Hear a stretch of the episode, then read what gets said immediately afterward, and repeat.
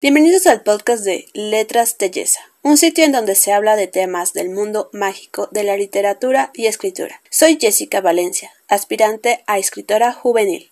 Comencemos.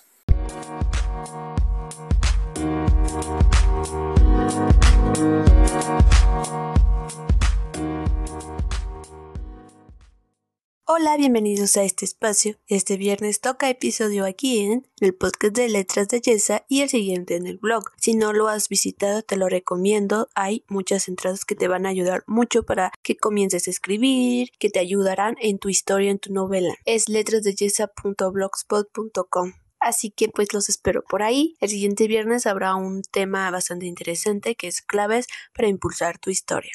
Mientras tanto, el tema de hoy Aquí, en este momento, se trata sobre los personajes fantásticos. Este tema me gusta mucho, la verdad, lo estoy disfrutando poder hablar y compartirles todo esto con ustedes. Los personajes fantásticos yo considero que son un elemento que casi nunca falta en las novelas de fantasía y me recuerda por de, con la pregunta o los memes que dicen ¿por qué les fantasía? y pasan un montón de cosas, ¿no? De animado y así, en realidad es porque salen hechizos, brujas, etc., ¿no?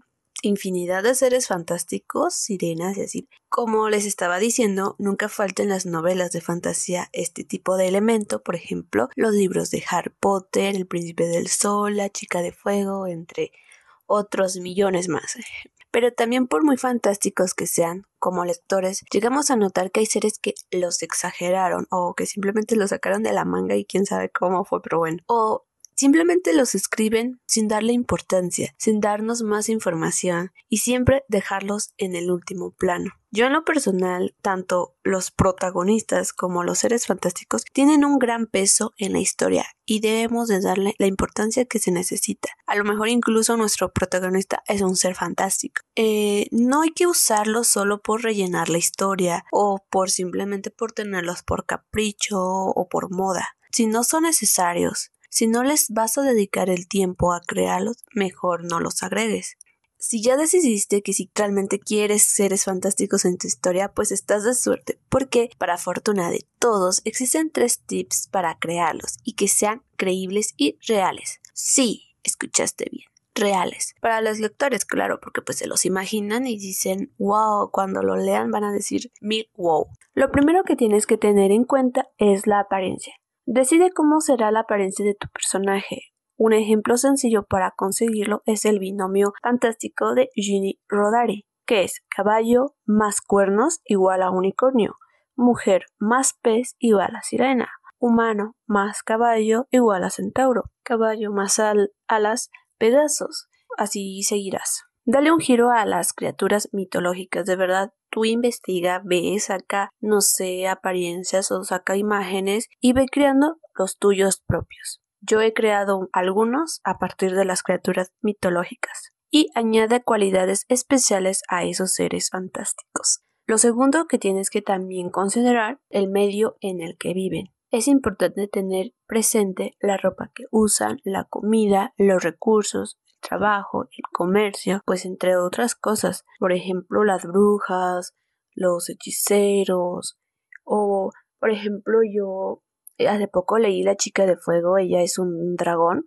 se convierte en un dragón más bien, es una humana pero se convierte en dragón, y ellos viven como en las montañas, como en un bosque. Igual, algo si tienes que hacer, algo parecido, todo es importante. Si viven en una montaña, en un desierto, en zonas heladas, praderas realmente su vida estará condicionada por eso. El mismo ejemplo de la chica dragón, pues ella no puede vivir en un desierto porque se muere. Y realmente eso es lo que está pasando. De hecho, en el libro ella va a un desierto y casi siente que se muere porque ese no es su hábitat. Y por último, la cultura. No resulta sencillo crear una cultura desde cero, y lo digo por experiencia. Se puede decir que hay siete aspectos que hay que tener en cuenta para crear una cultura que es la organización social, costumbres y tradiciones, religión, el idioma, artes y literatura, sistemas de gobierno si los hay y sistemas económicos.